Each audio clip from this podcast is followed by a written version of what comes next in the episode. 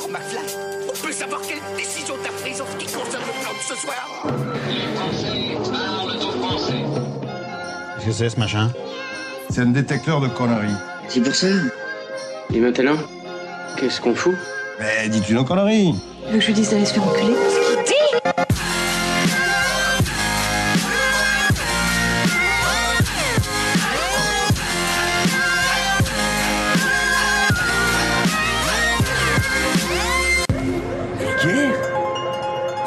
Vulgaire. Oui, je trouve ça vulgaire. Bonjour et bienvenue pour ce nouvel épisode de Pardon Maman, le podcast de vulgarisation qui traite des petits et des grands sujets pour les rendre les plus vulgaires possibles. Aujourd'hui, avec moi pour vous divertir, j'ai une fine équipe, à commencer par Hicham, Bonjour Camille Hello et deux superbes invités en la personne, en les personnes, oh mon dieu, quelle Les personnes. intro foireuse, de Marlène de Culture 2000 Salut et Sarah de 2 heures de perdu, EPO et moult. Bonjour. bravo, bravo. Donc toutes deux sous le, sous le label, sous le, euh, le drapeau euh, fréquence moderne. Tout à fait. Merci de nous avoir invités. Oui, Bah, merci, beaucoup. surtout. Ah oui, merci grand, grand plaisir. Euh, comment allez-vous? Super. Très bien. Ah, Au ça, top. Vous avez été bien reçu. Vous avez le droit de critiquer. Je, je me rends compte que On a personne. été ne- bien reçus. Je me rends hein. compte que personne ne critique à chaque fois. Je me dis que c'est peut-être parce qu'il y a des micros ou je ne sais pas. Non, on a parce été super bien. bien. Hmm. Alors Super que Camille bien critique tout le temps, elle, elle s'en fout. Oh bah alors moi, Soit tu es très indépendante, soit, soit tes critiques sont de toute façon, ce sera toujours moins bien qu'en Franche-Comté. Voilà. Ouais, bon, bah, c'est pas, pas demain la veille, hein, je te le dis tout de suite. Euh, bah, déjà, est-ce que vous pouvez présenter pour les rares personnes qui ne vous connaîtraient pas? Parce que les deux autres zouzous, ça, on les connaît déjà, ça va? Euh, ouais, alors bah donc euh, je vais parler juste d'abord de nous deux. Euh, donc euh, on fait partie de Fréquence Moderne, qui est euh, donc une ouais un label de podcast natif indépendant qui réunit différents podcasts. Donc un podcast de plutôt humour et cinéma qui s'appelle Deux heures de perdu et dont Sarah est l'une des figures de proue. Oui, Ah, Voilà. oui, comme tu nous présentes bien, Marlène. Suffisamment talentueux Un- pour remplir un Bataclan en 48 minutes. Exactement. Absolument. Des gens très talentueux. Puis il y a aussi euh, EPO, les patents podcast Omnisport, dont Sarah fait aussi partie. C'est Ah là là. incroyable. Là là. C'est vrai qu'il y a un film conducteur là, il y a un dénominateur commun. Qui euh, voilà, qui nous parle de sport euh, en Oui. grande partie, hein, d'histoire du sport, quoi. Oui, J'aimerais- on revient sur un événement sportif euh, passé ou un personnage euh, du monde du sport et puis on, on raconte un peu l'histoire. Non, pas ça. Pas maintenant, Zinedine. Bon, c'est le seul que je peux Euh, refaire. ouais, bah, on a un épisode sur Raymond Domenech. euh, N'hésitez Ah. pas à écouter Ah. en deux épisodes même. Ouais, Putain. On ça vaut le détour. une Grande aventure euh, des Bleus. Voilà, on a aussi Relire Tintin qui est fait, euh, fait par notre amie Agathe, qui est une relecture de Tintin euh, commentée, euh, très chouette. Et euh, le dernier podcast auquel je participe qui s'appelle Culture 2000, qui est un podcast de vulgarisation de culture et euh, d'histoire-géographie. Oui, et on avait déjà reçu euh, Greg et Johan. Exactement. En saison 2. Une, une, saison Une. Une, Ah, une, mon je Dieu, crois. c'est Deux de nos acolytes. C'est tellement jadis. euh, ouais, saison 1, c'était vachement bien d'ailleurs.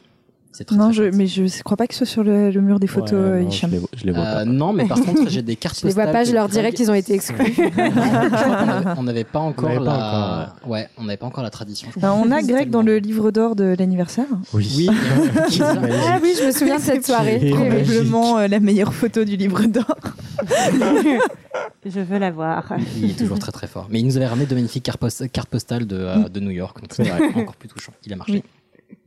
Sur ce, sur ce, euh, de quoi on va parler aujourd'hui Le filage, Ah. euh, c'est toi Euh, qui il commence. me semble C'est toi qui commence, C'est- patron, oui. Exactement, c'est moi qui ai commencé et je vais vous parler d'un d'un- d'un d'un monsieur qui est un moine et de sa création qui sont les Ave Maria de Tritem. Oui. Voilà, vous verrez, c'est en fait c'est vachement plus intéressant que ça, Ça me laisse comme un peu pantoise là. J'ai hâte que tu nous racontes. Ah, j'aime beaucoup l'utilisation du mot pantoise, c'est pas tous les jours. Euh, non, ça va être cool, vous verrez. Ça parle euh, moine, pas Shaolin, mais euh, un peu cryptographie avec des mots compliqués comme stéganographie. Super. Tu vas tout nous expliquer. Ouais, va va Hicham trépine d'impatience. Ah oui. oui. Euh, Après, ça, ça sera toi, Marlène. Oui, ça sera moi pour. euh, ah bah, cette fois-ci, on a décidé d'inverser les rôles avec Sarah. C'est moi qui vais parler de cinéma euh, et donc euh, du, du thème de, de tous ces pauvres qui vont euh, maintenant tous se venger dans trois films dont on parlera ensemble. voilà. Parfait. Après, ce sera Hicham. C'est moi. Moi, je vais faire un pourquoi. Sur quoi? Pourquoi? Très bien. Et juste. On, euh, on entretient la blague. oui, c'est ça. non, non, parce que là, là c'est, je vais vous poser une question sur mon pourquoi. Très Vous bien. allez devoir deviner mon pourquoi. Si ton pourquoi c'est pourquoi, j'abandonne tout. Enfin, j'abandonne ce podcast. Petit, euh, petite euh, note, je suis malade donc vous allez m'entendre tousser, je suis désolé. Euh, voilà, désolé. Très bien. Eh bien, on lavera les bonnettes, que veux-tu? Oui. Euh, après ce pourquoi, ce sera au tour de Sarah. Oui, alors moi je vais parler people euh, d'Henri VIII et de ses six femmes. J'ai tellement hâte. Parfait. c'est- Tous les mots-clés vont ensemble. Très bien. Et après, on va finir par Camille. Absolument, et moi je vous parlerai de mouches. Voilà. De la mouche. Peux-tu Ouais, de, préciser de- de mouches. mystère, mystère. Voilà. Ok, donc tu n'en dis pas plus. Non. Donc tout le monde connaît ta passion pour les sciences et pas du tout pour euh, le Moyen Âge. je- Donc ça va. Ah, mais à chaque fois que j'ai fait des chroniques scientifiques, c'était quand même. Ah, euh, c'était euh, surprenant mais intéressant. C'est quelque chose, on peut dire ça. Hakuna Matata, clairement. Euh, pff, mon dieu, chacun ses références. Sur ce trêve de galéjade, je vais commencer par, euh, bah, bah voilà, par l'histoire de ce cher, euh, ce cher monsieur de Tritem. Si t'as des volontés à exprimer, une prière que t'aimes bien, ou un mot historique à balancer, magne-toi, ça va péter dans 15 secondes. Nous, y en est espion français. Ich bin der französisch Spionner. I am.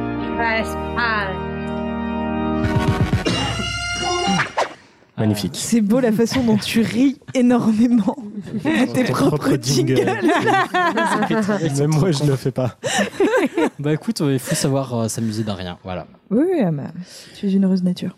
Exactement. Sur ce, voilà, ce sera un, un sujet assez court. Bon, bah, je pense que ça va être une principe de la prophétie auto-pas-réalisatrice parce que je le dis mais c'est pas sûr qu'il soit court mais voilà je vais vous parler euh, de euh, des Ave Maria de Tritem en fait plus particulièrement euh, plus particulièrement pardon de ce cher Johannes Tritemius euh, en français Jean Tritem de euh, né dans la moitié du 15e siècle en fait, c'est un moine allemand et originaire de la ville de Tritem, comme son nom l'indique, parce qu'en allemand, c'est Johann von Tritheim. Voilà, Johann de Tritem, tout simplement. Euh, il est né Johannes von Ender, à donc vous voyez que j'ai un accent allemand pas vraiment ouf. Euh, et son chemin vers la vie monastique est plutôt drôle, je trouve, parce qu'en fait, à 20 ans, à la base, il a une enfance pas très cool. Bon, ça, c'était pas le côté drôle. Il a une enfance pas très cool, un peu galère et tout. Mais à 20 ans, voilà, il part en voyage pour rendre visite à sa mère. Et euh, il se fait surprendre par une grosse tempête de neige. Et il va se réfugier dans, un, dans une abbaye, un monastère. Abbaye, monastère. Camille, est-ce que tu as des indications pour Bah différencier non, les bah, bah, bah, en pareil fait, je, bah, c'est pas ça, c'est qu'il est allé soit dans une abbaye, soit dans un monastère. Mais n'étant pas là au moment des faits, je peux pas trop te le dire. Voilà. je, crois, je crois que c'était une abbaye, mais. euh, Bah, mais voilà, peut-être. parce que- Ou un monastère, du Parce coup. que ce- selon les sources, on dit qu'il est moine et qu'il a été élu abbé par la suite, mais euh, du coup, je saurais pas dire. Bah, il a peut-être changé de. Ouais, c'est. Ouais, déménager, quoi. Il a fait une reconversion. voilà, mais mettons, il, il, est, il a vu un édifice qui était une abbaye et il est rentré dedans. Euh, c'est une abbaye eh ben, en, plutôt, en plutôt piteux état, pardon. Et en fait, donc il passait juste pour ça, pour euh, s'abriter de la neige et de la tempête. Et il s'est pris de passion pour ce lieu et il a décidé de s'y installer et il devient moine dans la, enfin moine ou euh, Abbé. Ah non, pas abbé parce qu'il, ah, en non, gros, non, moine, oui. il fait, euh, il rentre dans les ordres quelques mois après, et ben, en fait, on se rend compte que ce petit, il a quand même plutôt de l'ambition parce que à peine deux ans plus tard, il est élu abbé.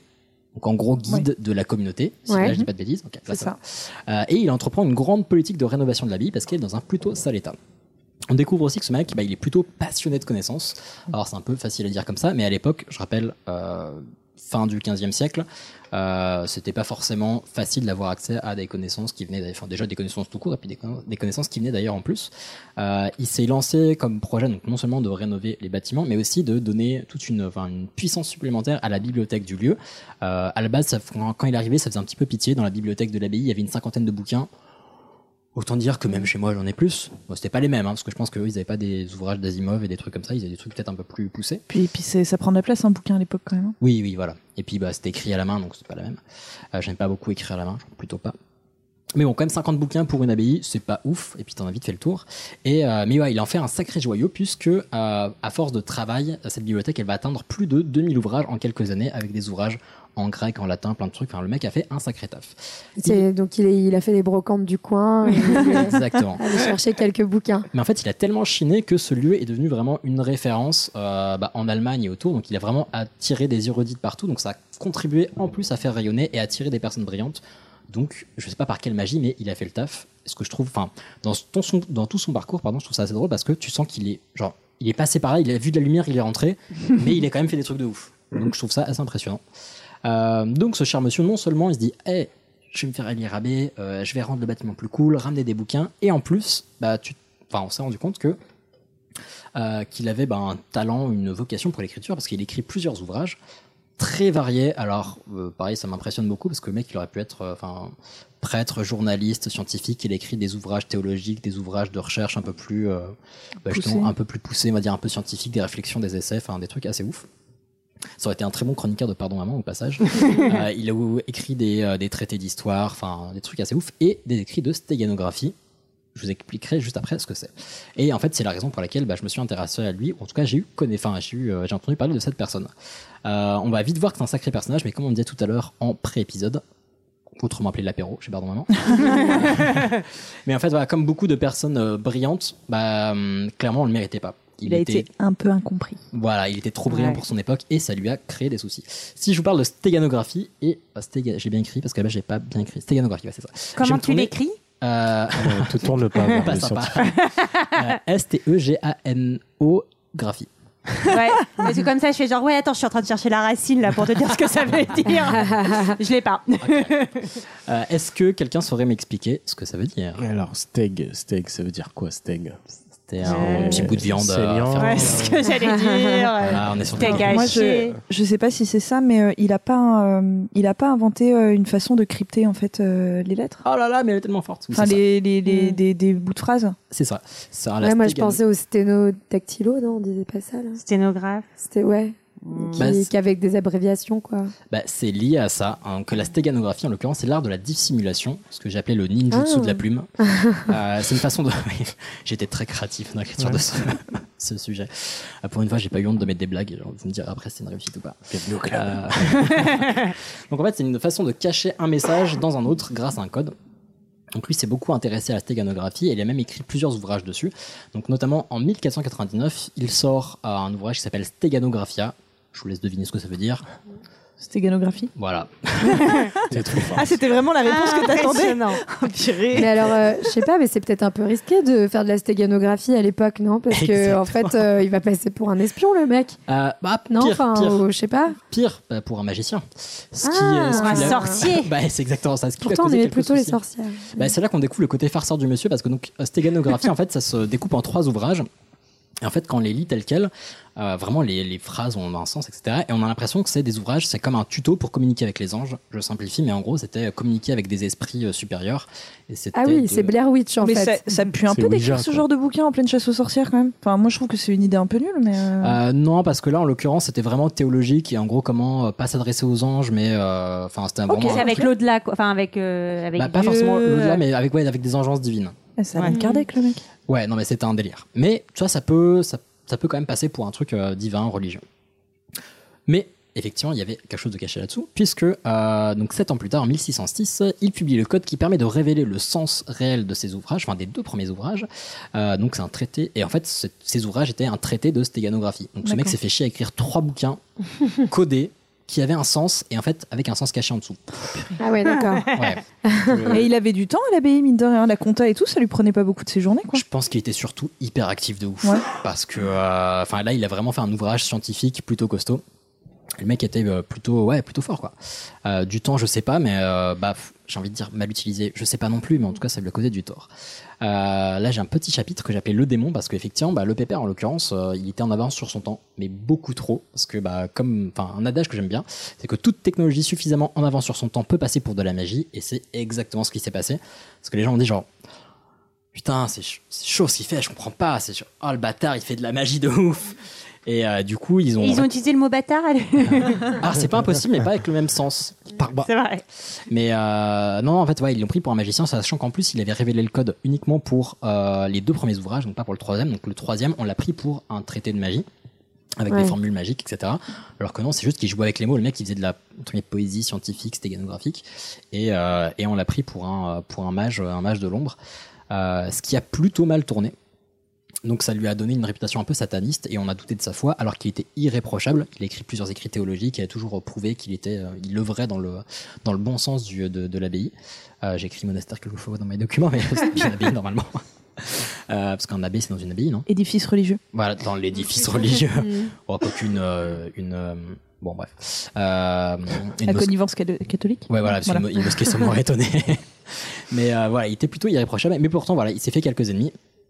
Et, euh, et bah, pour le punir, parce qu'à l'époque, les gens étaient plutôt pas chauds pour ni pour le débat, euh, surtout pas religieux. Et quand ils comprenaient pas un truc, ils étaient plutôt chauds pour cramer euh, le truc qu'ils comprenaient pas. Là, c'est ce qui s'est passé. Le mec, comme on disait tout à l'heure, après avoir bah, juste vu de la lumière et être entré dans un bâtiment, l'avoir rénové, ramené des bouquins, euh, transmis la connaissance, etc. Bah, en fait, ils ont cramé sa bibliothèque pour le punir. Euh, ce- après quoi, il était un peu vénère et en fait, il s'est barré. Il a donné sa démission. Il a changé d'édifice religieux. Euh, alors pour moi, c'est vraiment un transfert parce qu'il y a une autre, euh, une autre abbaye qui lui a proposé de devenir euh, responsable de cette. Il cette- lui a demandé sa mutation en fait. Non, on lui a proposé, on l'a dé- débauché. D'accord. Donc, euh, Oui, il fait un peu fait dégager avant, je crois. Non, vraiment, le, me- le mec pesait et euh, je vous. euh, je vous avoue que j'ai marqué soutane drop. Voilà, ça l'a saoulé. Il a lâché sa soutane. Il c'est mort, je me barre. voilà. Et il s'est barré autre part. Sur ce, voilà, ça c'était euh, pour parler de la, la, puissance intellectuelle de cette personne, parce que je suis quand même plutôt impressionné par ce qu'il a pu produire. Euh, je vais vous parler plus en détail de l'Ave Maria de Tritem. On va pas refaire toute sa vie, parce qu'il a vraiment écrit beaucoup de choses. Mais l'Ave Maria de Tritem, donc il a écrit plusieurs codes. Euh, je sais pas si, si vous savez comment fonctionnent certains codes de, euh, de chiffrage, cryptage, euh, etc. 0 et 1, non C'est pas Euh, ça. pas forcément, il y a des choses plus simples en fait, avec simplement des, euh, soit des inversions de lettres, soit des décalages Ouais. de lettres par Ouais, exemple. Ouais, les décalages. C'est les codes Ouais. les plus Oui, simples. ça je l'avais fait au collège, mais le prof il avait compris ce que j'avais écrit, quoi, du coup. Voilà, sauf que lui, il a trouvé des ses premiers systèmes étaient un peu plus poussés, c'est-à-dire que en gros, chaque le code pour chaque lettre changeait à chaque fois. Donc la première lettre n'était pas comme, codée comme la deuxième. Bah, une fois que tu connais le code, ça va, parce que tu as une grille qui te permet de décoder chaque lettre. Alors par exemple, le A, euh, en gros, pour le A, tu as une grille qui permet de savoir à quoi. Enfin, la première lettre, tu as une grille qui permet de savoir Ouais. comment la décoder, la deuxième Mm. lettre, etc. Et puis ça tourne comme ça. D'accord. Donc c'est plutôt simple au final. Mhm. Long. Ça prend un peu de temps quand même. Ouais, Ouais. ouais. Bah, là, vous allez voir pour l'Ave Maria, ça prend beaucoup de temps. Euh, Enfin, ça prend beaucoup de place surtout. Ça prend beaucoup de place. Voilà, avec des décalages de lettres, des suppressions de mots. Enfin, il y a des mots qui servent à rien dans les phrases. euh, Enfin, c'est- ce que je trouve magique de ouf, c'est surtout une fois que tu as créé le code, certes, mais faire un message qui a du sens avec un sens caché, putain de Dieu, faut s'accrocher quoi. Enfin, putain de Dieu. Pardon. Putain de d'engeance, euh, putain d'engeance divine. Euh, femme de joie d'engeance divine. Bref, je, je pédale, je pédale. Euh, donc, ce pourquoi je me suis intéressé à lui, en l'occurrence, ce sont les Ave Maria de Tritem. En fait, donc c'est une façon de cacher des messages dans des litanies. Camille, peux-tu nous éclairer sur les litanies? Euh, alors, non, euh, litanie, c'est un texte religieux, mais alors après, dire exactement ce que c'est. Enfin, c'est des louanges. Ouais. Oui, ah oui, ah, j'ai marqué des prières religieuses de la gloire de Dieu. Putain, j'étais Voilà. bien. Chaud, chaud. Ouais, me, me faire approuver par Camille sur un truc historique, je suis plutôt content. Euh, donc, Il t'en des- faut peu. Arrête, on- non, j'arrête. Euh, donc une façon de cacher des messages, en fait, ça m'a fait réfléchir de vous parce que ce mec réussissait à, enfin, il a créé un code pour cacher des messages, donc dans des prières religieuses. Et je me suis dit, alors je vais vous expliquer rapidement comment ça fonctionne après, mais je me suis dit, bah putain, en fait, ça se trouve quand euh, les quelques fois où vous avez pu voir une prière, aller à la messe, un mariage et tout, ça se trouve le prêtre il balance un message codé de ouf et on sait pas. Alors comment ça fonctionne? Chaque lettre est codée par une suite de mots et tout ça doit faire un, un message à la gloire de Dieu. Donc par exemple le A, alors il y a un code euh, français et un autre en latin, mais c'est juste la même chose traduite. Moi j'ai pris le- la version française parce que c'est un peu plus pratique, surtout parce que j'ai un accent latin plutôt bas très bon. Euh, le, pas, le A, pardon, par exemple, euh, c'est codé par dans les cieux, le B par à tout jamais, le C par un monde sans fin, D en une infinité. Donc par exemple, si je vous dis dans la divinité dans les cieux, dans la divinité dans les cieux, dans la félicité en une infinité, pour toujours au paradis, dans la lumière dans les cieux, dans la lumière dans les cieux, au paradis. Ça veut Amen. dire, ça veut dire pardon maman. Donc ça prend un petit peu de place. Ce qui est bien, c'est que dans les litanies, on peut toujours répéter les mêmes trucs, ça Mais se voit pas, Ouais, quoi. ça passe. ouais, Donc, ça- Exactement ça, mais je trouve ça ouf parce que si tu vois le texte, tu te dis oh, ok, moi qui suis pas spécialement croyant, bah dans les cieux, dans la gloire, dans la lumière, dans l'avènement, tu bois très bien. Enfin, non, je trouve ça assez ouf. Et effectivement, bah ça m'a fait réfléchir au fait que en fait ça se trouve il y a plein de messages qu'on voit assez régulièrement et qui cachent, enfin qui ont un sens caché qu'on ne soupçonne pas forcément. Et je trouvais ça assez ouf et, euh, et ce sera un, un non mic drop pour moi. Mais c'était super intéressant, écoute. Merci, patron. merci. Tout à fait. Et si vous voulez écrire votre prochain sujet en Ave Maria de Tritem, non, Ouais. je suis Non, non, non, plutôt non, pas non, non, non. d'accord. Là, vous avez vu, pour Pardon Maman, ça prend déjà de la place. Ouais. Pour la suite, ça va être chaud. Euh, sur ce, il me semble que ça va être au tour de Marlène. Ouais. Mais les pauvres, diable, pourquoi tu les engueules Salaud de pauvres, qu'est-ce que ça veut dire? C'est-il la faute des gens s'ils sont pauvres? Attends, attends, eh, qu'est-ce qu'on fait pour le refrain? On dit quoi? Il y en a plein le cul des pauvres? Ou on dit il y en a marre des pauvres? C'est quand vous voulez, par contre. C'est vraiment une excellente référence. Je suis contente que tu aies choisi celle-là pour ma chronique. Merci Radidi, super. Exactement. Bah, donc, comme je l'ai dit en introduction, hein, ce soir, on a décidé euh, d'échanger les rôles avec Sarah pour ceux qui nous connaissent. Donc, je vais parler de cinéma. Et à l'affiche ce soir, donc trois films Joker, Bakurao et Parasite, qui sont trois films qui ont marqué le cinéma cette année euh, en 2019, qui ont tous été primés dans les plus grands festivals de cinéma. Et que tu vas tous nous Et spoiler. que je vais tous vous spoiler, j'espère que vous êtes contents. Voilà. Ah oui, alors c'était pas une blague. En vrai. Donc, En si, vrai. si vous voulez ne pas être Voilà. spoilé, euh, laissez tourner, baissez juste le son, comme ça, ça nous fait quand même des écoutes. Voilà, bon, il n'y a pas du très gros spoil parce qu'en gros, euh, bon, enfin, ça, c'est des films où on s'attend un peu à ce qui arrive. C'est pas le, c'est pas l'histoire qui est le cœur du film, mais bon, quand même. Donc, euh, juste pour euh, pour euh, marquer le décor, hein, pour planter le décor.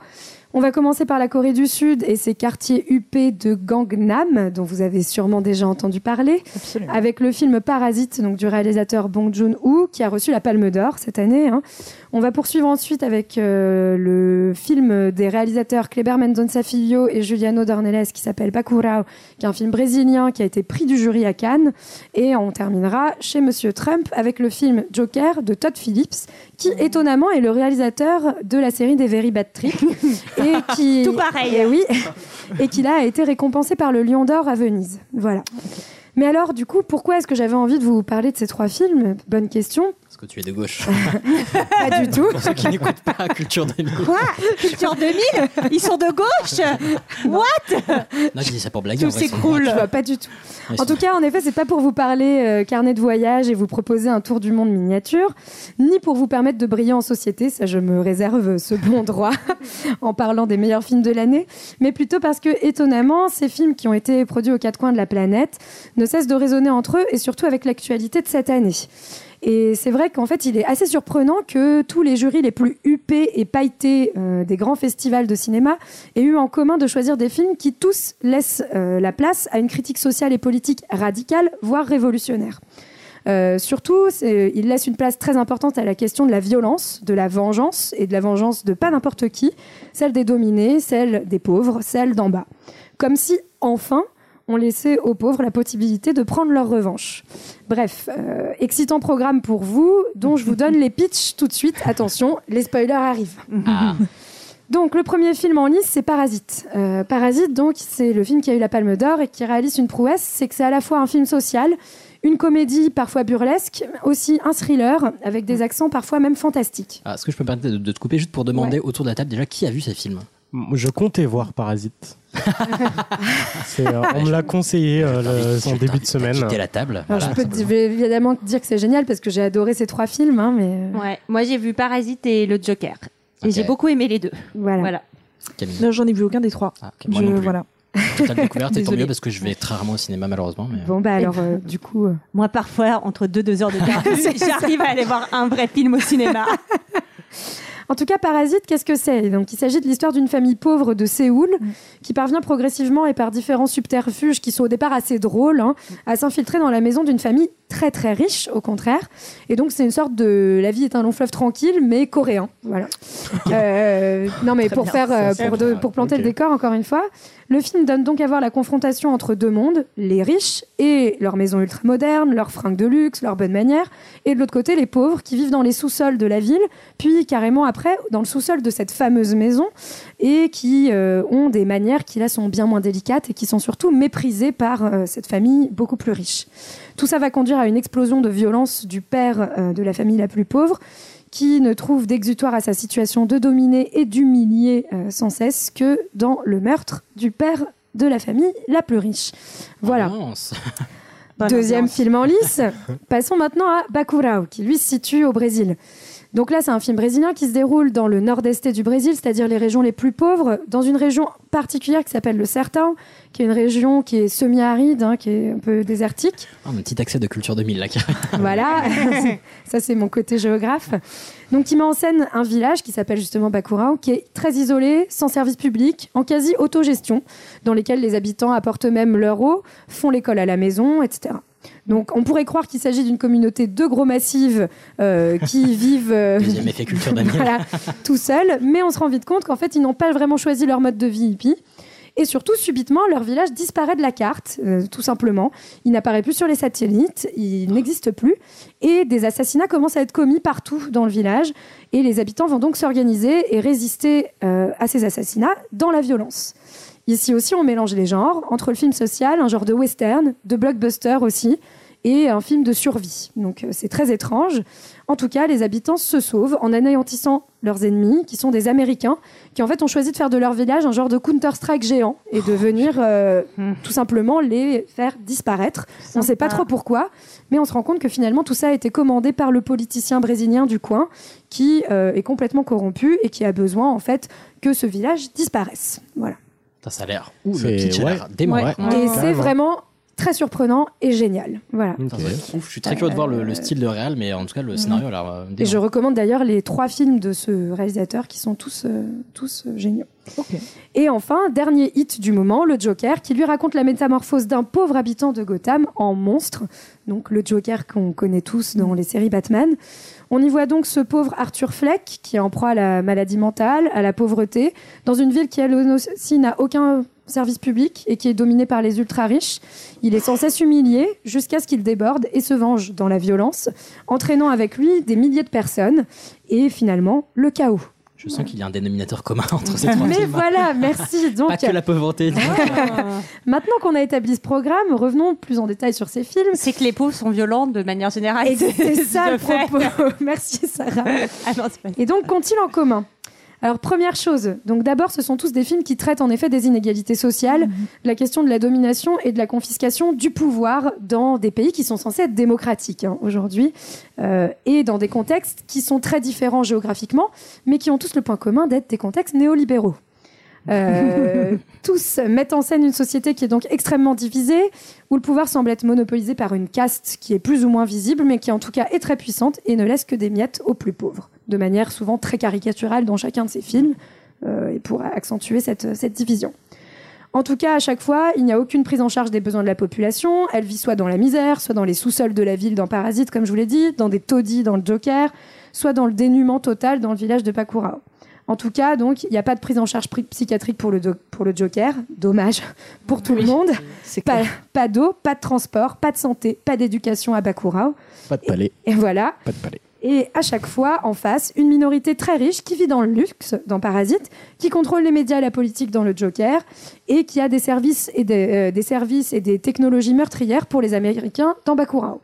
Ce qui est horrible, c'est que on- du coup, ça met en avant le fait que le seul recours des pauvres, c'est la violence. Et bah oui, on va arriver à ça. Donc en fait, ce qui étonne, c'est que en fait, tous ces films ne sont pas des films sociaux a priori, mais, sans- mais ce sont des films sociaux. C'est-à-dire que vous n'avez vous n'avez pas l'impression d'aller voir un film des frères Dardenne, euh, voilà. Non, en fait, ça ressemble plutôt à du Tarantino. Ça gicle de partout, c'est souvent gore, euh, mais pas pour le plaisir. Et le sang et les boyaux explosent comme les inégalités surtout. Ça fait en fait écho au fait qu'en 2000 2019, je le rappelle, hein, 26 milliardaires détiennent autant que la moitié de l'humanité.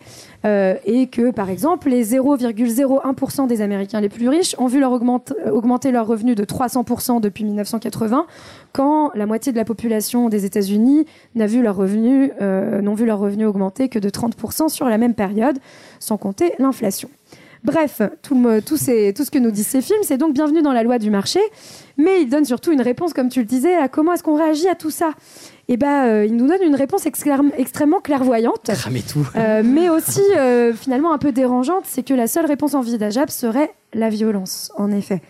Dans les trois films, la violence explose à différentes échelles, hein, d'un individu pour le Joker, d'un village dans Bakura, et puis aussi de, juste d'une maison dans Parasite. Mais dans tous les cas, on ne parle pas de n'importe quelle violence. Attention, hein. on voit une réaction qui n'est qu'une réaction de violence face à une violence qui serait plus grande, celle euh, que les plus puissants exercent sur les plus pauvres, et donc une violence qui est présentée surtout comme légitime. Et c'est ça le point commun de tous ces films, et qui fait, à mon avis, écho à toute cette année 2019 qui va bientôt euh, se clore. Et puis malheureusement instinctive et irréfléchie, ce qui fait qu'on ça sert en partie à excuser le propos de la violence dans les films. C'est genre oui, mais en fait c'est pas un vrai méchant, c'est juste que ah il est violent sur le coup, etc. Mm. Et du coup ça dé, enfin ça pas délégitime le truc, mais ça rend les, les pauvres d'autant plus bêtes parce que c'est pas une, une vengeance qui est euh, qui est réfléchie et. Alors là, ça dépend des cas. hein, pour Ah, le coup, aussi, ouais. Euh, ouais, c'est pas qu'une violence irrationnelle. hein, c'est aussi une violence qui est justement comme euh, justement une forme de réappropriation du pouvoir par ses plus pauvres. C'est ça qui est assez intéressant, euh, surtout quand on a vu bah, tout le mouvement social des Gilets jaunes en France, par exemple, l'année dernière, euh, qui a posé cette question de la violence. hein. C'est un débat qui revient à chaque fois en fait qu'on a des mouvements sociaux révolutionnaires, euh, de savoir si toutes les violences sont acceptables ou si au contraire toutes les violences sont condamnables.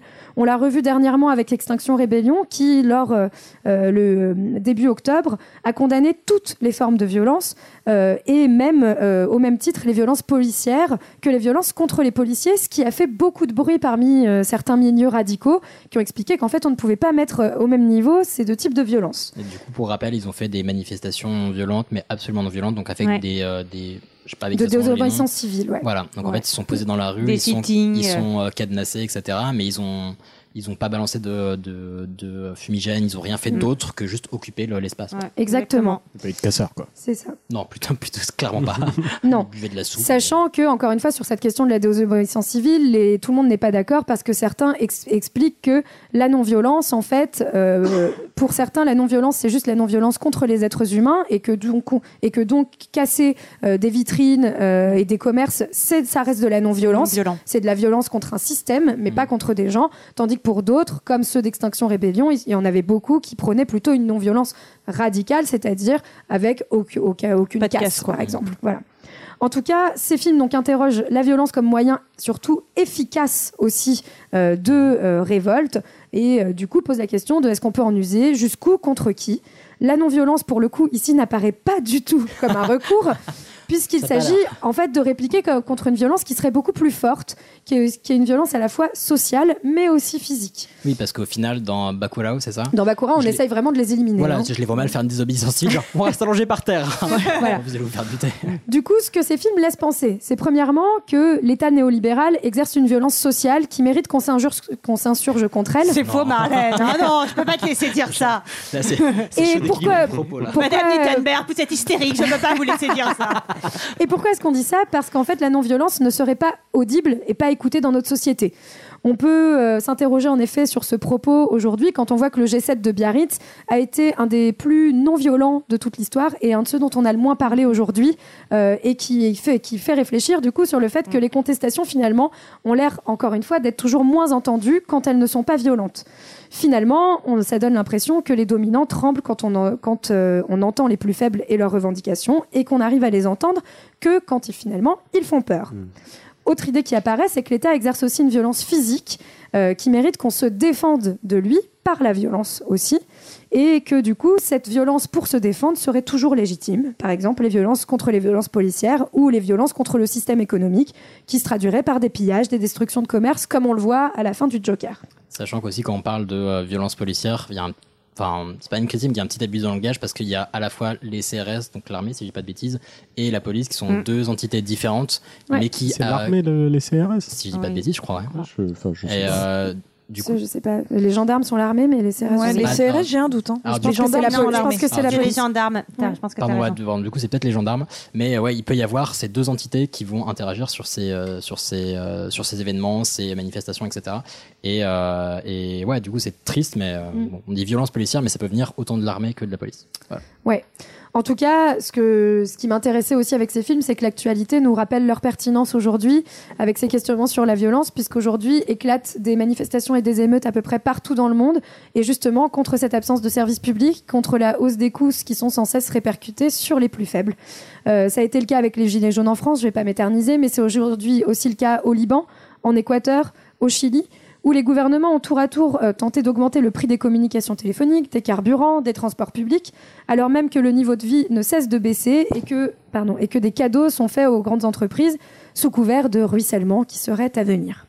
Bref, euh, tous ces mouvements, bien qu'ils présentent des causes et des contextes très différents, montrent que euh, l'explosion de la violence invite les gouvernements à écouter les peuples et qui les peuples voudraient enfin décider pour eux-mêmes de leur cadre économique. Voilà.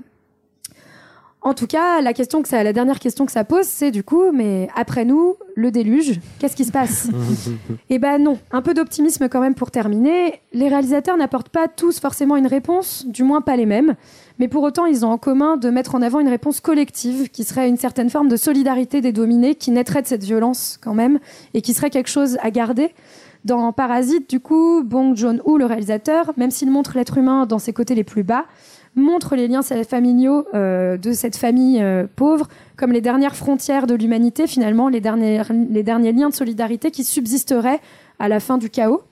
Et au, quant au film Bakurao, la réponse à la menace réside, réside aussi dans l'autogestion de ce village, dans une solidarité qui se met en place face à la menace. Et ensuite, les réalisateurs montrent un village qui serait une sorte de miniature du Brésil, avec des jeunes, des vieux, des hommes, des femmes, des transsexuels, euh, une multitude de professions, du transgenre, oui, t'as raison. Euh, donc de la médecin jusqu'à la prostituée et aussi avec une multitude d'orientations sexuelles différentes. Bref, tous les habitants représentent finalement un pays qui s'unit, qui s'organise contre une menace euh, d'extermination hein, et finalement, à la fin, euh, semble subsister une forme de fraternité à la suite de tout ce sang qui a coulé. Et ça, ça donne un peu d'espoir. Il reste donc euh, seulement le Joker, beaucoup plus noir, euh, beaucoup plus punk aussi, qui laisse entrevoir la révolte, mais pas de futur. Juste l'espoir de faire passer un very bad trip aux gouvernants qui sont aujourd'hui si loin des peuples. Voilà pour moi.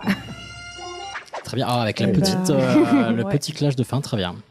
Très cool. Putain, ça m'a trop donné envie de voir les films. carrément, carrément. ouais, ouais. Euh, même, Bakulau euh, même spoilé. Euh, Ah ouais, ouais. clairement, ça a l'air, euh, génial. Et moi, ce que je trouve ouf dans ces, dans ces, réflexions, dans ces réflexions, pardon, c'est qu'on fait le, le rapport justement en termes de, de, de, on va dire, de population. Forcément, ces populations dominantes en termes de pouvoir, elles sont bien moindres. Enfin, il y a beaucoup moins de, de personnes que enfin, que les personnes opprimées. Tu dis effectivement, une révolution peut fonctionner. Par contre, ça va être un carnage parce que une, euh, une révolution violente, c'est forcément les opprimés qui vont gagner. Enfin, en termes de, de nombre, ça ne fait pas un pli. Et voilà, on sait que ça peut, euh, que ça peut avoir un résultat. Par contre, à quel prix Et euh, je trouve ça intéressant et effrayant. Donc, euh, bah, personnellement, je vous encourage à faire attention à vous, dans tous les cas. je vous encouragerai pas à quoi que ce soit d'autre. Entendons-nous bien. Mais non, trop trop bien la réflexion. Et j'ai, ouais, j'ai très très envie de voir les films. Ça a l'air trop cool. Bah merci. Et du coup, petite précision, j'ai vérifié, euh, les CRS ne sont effectivement pas des militaires. Je me- d'accord. Faut Ouais, c'est faire attention à ce que tu dis, Elias. Les, hein. les gen- les gendarmes, oui, apparemment, et pas les CRS. Donc autant pour moi. D'accord. Bah. Très bien. Ouais, du coup, euh, pourquoi J'ai l'impression que tu. si vous voyez Hicham, il a le micro à la main. On dirait Jean-Luc Reichmann. J'ai l'impression euh, qu'il va faire la pub dans un supermarché.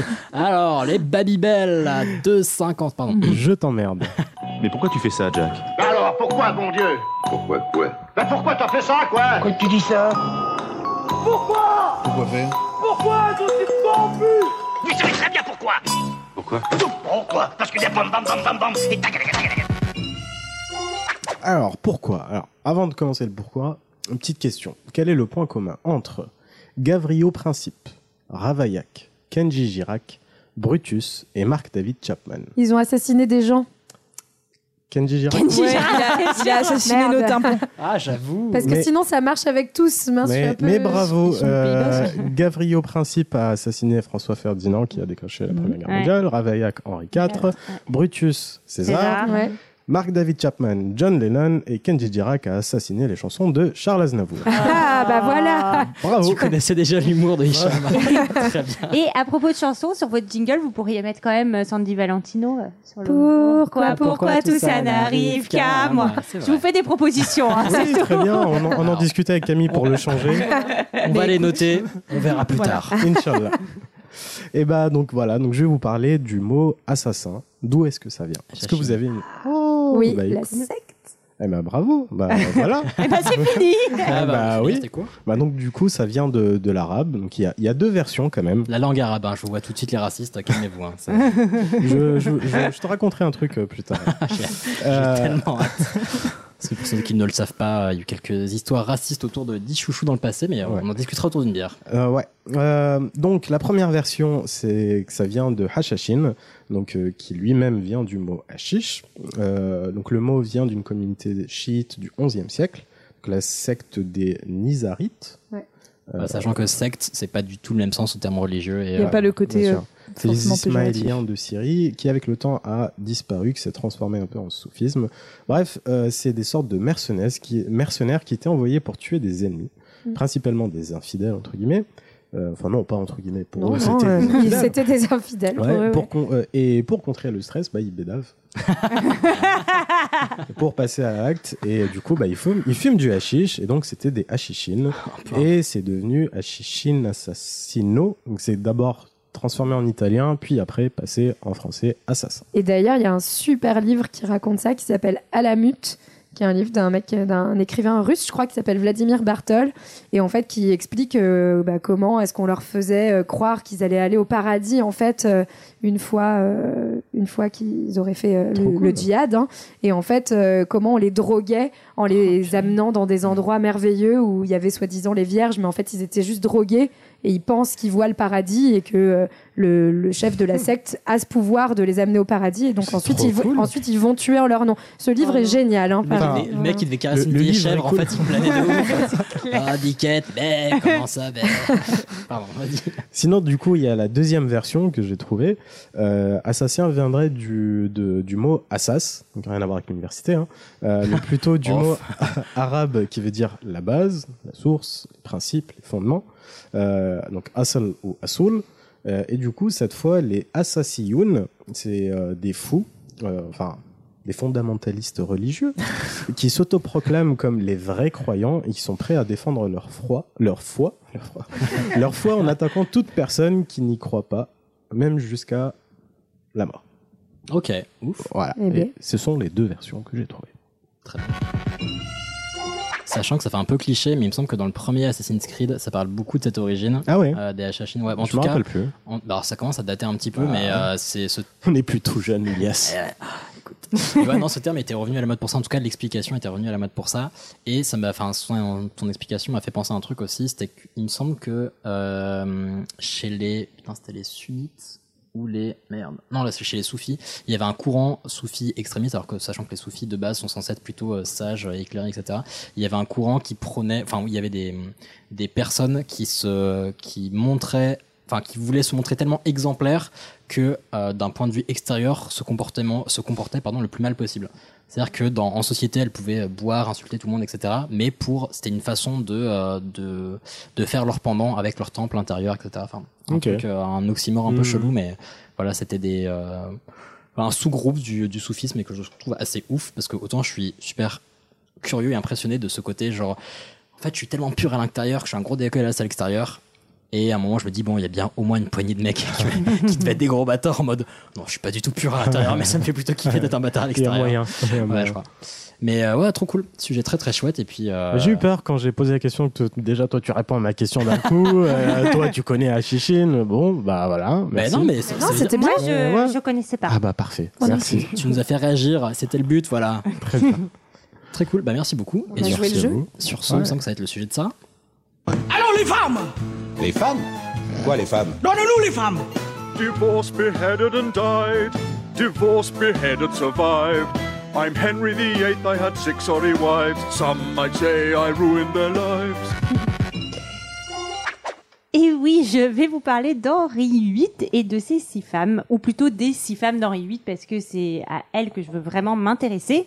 Euh, et dans la petite, dans le petit jingle, il y a un moyen mémotechnique hein, pour se souvenir de ce qui arrivait à ces six femmes divorced, beheaded, dead, et euh, divorced, beheaded, survived. Sauf que c'est pas vraiment divorcé, c'est plutôt mariage annulé. si- Ah, ah oui. Pour être tout à fait Ce qui est exact. pire presque même. Ce Alors, qui est plutôt Pour, pire. pour la nana. euh, peut-être mais par rapport à la suivante ça va Oui, Oui, oui, oui, oui. Oui, être, Elle s'en euh, sort ouais. plutôt pas Parce que mal. pour les non anglophones beheaded c'est- bon, Et- ça veut dire étété Tout à fait, c'est exactement ça. Enfin donc, en tout cas, c'est une histoire qui depuis très longtemps, et Marlène le sait, euh, me fascine complètement et euh, qui a autant euh, sa place dans les manuels scolaires que euh, dans un gala ou un point de vue de nos jours. Ça mêle la politique, la religion, l'amour, euh, les bébés, la haine, la jalousie. C'est absolument génial cette histoire. ultra sauce Ça, elle est super excitée là, c'est genre le sujet. Henri VIII d'Angleterre et ses six femmes. En 10 On minutes. un titre de BFM Henri VIII. Euh, donc en 10 minutes, je vais pas pouvoir tout euh, vous raconter. Je vais pas pouvoir rentrer dans les détails. Des robes notamment. non, surtout, je vais pas vous raconter toutes les intrigues euh, politico-religieuses qui vont entourer la vie et la mort de ces six femmes. C'est très intéressant, mais j'ai pas le temps. Moi, je me restais ultra people. Euh, voilà, c'est ça qui est cool, c'est ça qui nous intéresse ce soir. Sachant, voilà, 10 minutes, c'est court quand on sait qu'à la télévision, il a fallu 4 saisons, 38 épisodes Les de Tudors. 52 minutes à la série The Tudors. Attends, mais comment t'arrives à avoir le rêve comme ça Pour nous raconter Ah, de quoi même, mais, mais non, mais Tudors. cette série, mais Mais attends, t'es les. Tudors, oui, quoi. Elias, quand même. Tu me fais peur. Ben non, mais c'est la série sur Henri VIII et ses six femmes. Exactement. Mais elle, a, elle a juste donné le nombre d'épisodes et tu fais, bon, les Tudors, écoute. Bah, c'est- la c'est la seule, mais série que je me suis douté que c'était pas les Borgés de Canal Plus, quoi. Enfin, excuse-moi. Et non, c'était Et même que l'acteur qui joue Henri VIII, il est hyper sexy. Alors, de ouf. Tout à fait, c'est ce que j'allais dire. C'est Jonathan Rhys-Meyer. Euh, je vous invite à regarder des portraits d'Henri VIII, surtout en fin de vie. Il ressemble pas du tout à ça. voilà, il faisait à peu près 130 kilos, donc euh, il était un tout petit peu moins sexy. Euh, je crois que ce qui m'a particulièrement, euh, enfin, je sais pas, euh, touché et, et, euh, voilà euh, sur sur cette histoire, c'est que je crois que c'est la première histoire où j'ai compris la place qu'on a réservée aux femmes pendant très longtemps dans l'histoire. Euh, qui Pas voilà enfin des- Morte. non pas morte mais vraiment un peu euh, des, des objets qui permettent de faire des alliances politiques Mmh. euh, qui permettent de faire des bébés qui permettent de faire des héritiers et ça m'a euh, ou, ou pas c'est dommage d'ailleurs pour elles souvent quand elles le font pas Absolument.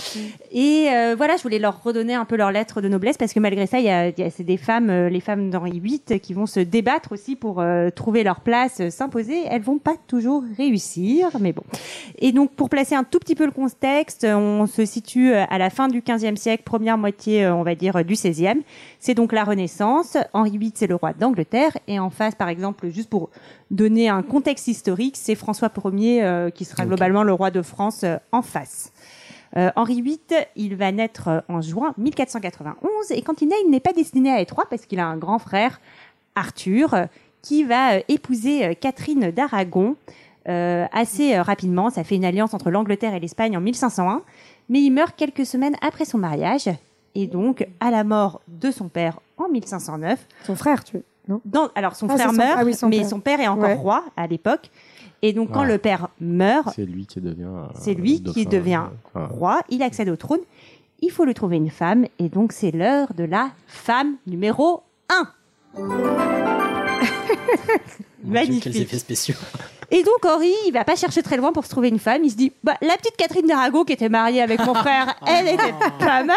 Et puis ça maintient l'alliance avec l'Espagne en plus. C'était surtout pour ça d'ailleurs. Alors bon, c'est pas, ça passe pas très bien parce que dans- normalement dans les lois canoniques, tu n'es pas censé épouser ta belle-sœur. Mais bon, on dit un peu, Ouais, le, bon. le mariage, il avait pas trop été consommé, donc on va quand même pouvoir y aller. mariage. Après tout, t'as le droit d'épouser ta cousine, donc bon. Oui, tout à fait. Il y a des choses pas toujours très compréhensibles dans ces lois, mais bon. Euh, Catherine, pour euh, en deux mots, c'est, euh, elle a six ans de plus que lui, elle est très dévote, et c'est clairement plus un mariage de raison, de raison que de passion et, et que d'amour. Et euh, leur mariage va pas être très heureux. Il va quand même durer 24 ans. Et Ah oui 24 ans. Et quand Ah, c'est bonne vous- longévité quand même. je vais vous donner les, le temps de mariage des Ah ouais, autres. euh, Ouais, c'est c'est express les autres. ouais. beaucoup plus express. hein. Il perdra moins de temps avec les autres. Euh, c'est assez triste parce que durant leur union, euh, Catherine, elle sera enceinte sept fois, mais elle a qu'une seule petite fille en fait qui, qui va survivre. Ah, c'est trop dur. Soit elle fait des fausses couches, soit c'est des bébés qui, qui naissent déjà tôt, hein. morts ou qui, qui meurent très très tôt. C'est une petite fille qui s'appelle Marie, qui naît en février 1516, la future Bloody Mary. Donc vous avez Ouais. peut-être Ah. déjà Eh oui. entendu Ouais, ouais. parler. Charmante femme. Tabasco, tout ça. tout Cocktail, ça. ouais, voilà. La sauce sortie. Euh, pendant ce temps, Henri, il a euh, de petites aventures extra-conjugales. Faut pas déconner, il est roi, il va pas quand même se contenter d'une seule femme. Classe. Et dans les années 20, donc euh, assez tôt avant son mariage, euh, euh, qui aura lieu quasiment dix ans plus tard, il va tomber follement amoureux d'une jeune femme qui s'appelle Anne Boleyn. Et Anne Boleyn, contrairement à plein d'autres, elle se refuse à lui. Alors il y en a qui disent que c'est parce qu'elle était pleine de vertu. Il y en a d'autres qui disent que c'était pour faire monter le feu de la passion et elle était maline et voilà exactement. Bon, euh, on n'a pas vraiment la réponse là-dessus. Et puis bon, Henri, ça fait quand même un moment qu'il en a un peu marre de Catherine. Elle lui donne pas d'héritier mâle, ce qui est un vrai problème. Et donc son amour pour Anne, parce qu'il tombe vraiment très amoureux de cette de cette femme, il va lui, va lui donner euh, la force de se dire allez c'est parti, il faut que je me sépare de Catherine. Alors au début, il dit euh, bon tu veux pas, euh, tu te retires dans un couvent, comme ça, euh, on est bien, fini le mariage. Catherine, elle, elle va toujours être très droite. Elle va dire non, non, moi, c'est c'est moi ta femme, c'est moi ta femme légitime, je reste. Il va aller voir le pape Clément VII. Il va lui dire peut-être qu'on pourrait annuler le mariage parce que je pense qu'elle a quand même couché Ouais. avec mon frère hein, à l'époque. je trouve ça génial. Quoi. Ça, c'est- le mec, il ose tout. Il a tellement envie de consommer son autre mariage que. Bon, il l'a consommé. Hein, Oui, euh, oui. le- Mais il, il a fait ça au bout de combien de temps? Au bout de 24 ans, vraiment? Ouais. Ouais. Ouais, au bout de 24 ans, il, en- il intente un procès euh, à Parce son fait, épouse il parce qu'elle aurait consommé. Mais j'ai l'impression que le mec a voulu faire jouer la garantie au bout de 24 ans, genre. Ah bah non, mais- c'est exactement ça. ça. Comme elle lui a pas donné de fils, c'est tout à fait ça. Oh là là, putain. Et euh, bon, Clément VII dit non, non, ça va pas marcher. En plus, le neveu de Catherine, c'est Charles Quint, c'est quand même quelqu'un d'un peu important en Europe, donc euh, on va pas trop énerver les gens. Euh, donc Henri VIII, il va monter un grand tribunal ecclésiastique. Euh, Dans ce tribunal, il y a des représentants du Vatican qui viennent euh, pour euh, se prononcer sur la validité du mariage. Ça fonctionne pas. Catherine, elle se jette à ses pieds. Ça, apparemment, c'est, enfin voilà, c'est une scène où elle se jette à ses pieds pour lui dire euh, il ne s'est jamais rien passé avec ton frère. J'étais vierge au mariage. euh, très désespérée. Euh, mais malgré tout ça, Henri, euh, lui, il va euh, discrètement euh, se débarrasser un peu de Catherine. Euh, il va faire annuler euh, le mariage finalement avec un tribunal spécial pour pouvoir passer à la femme numéro 2. Non, mais c'est surtout qu'en plus. Le jingle, Marlène Bah, pardon, oui, j'avais oublié la femme numéro 2. J'ai tout gâché. Non, mais c'est surtout qu'en en fait, il va faire un schisme avec l'Église catholique à ce moment-là, puisqu'en fait, il, le, comme le pape veut pas prononcer le divorce, il dit bon bah d'accord.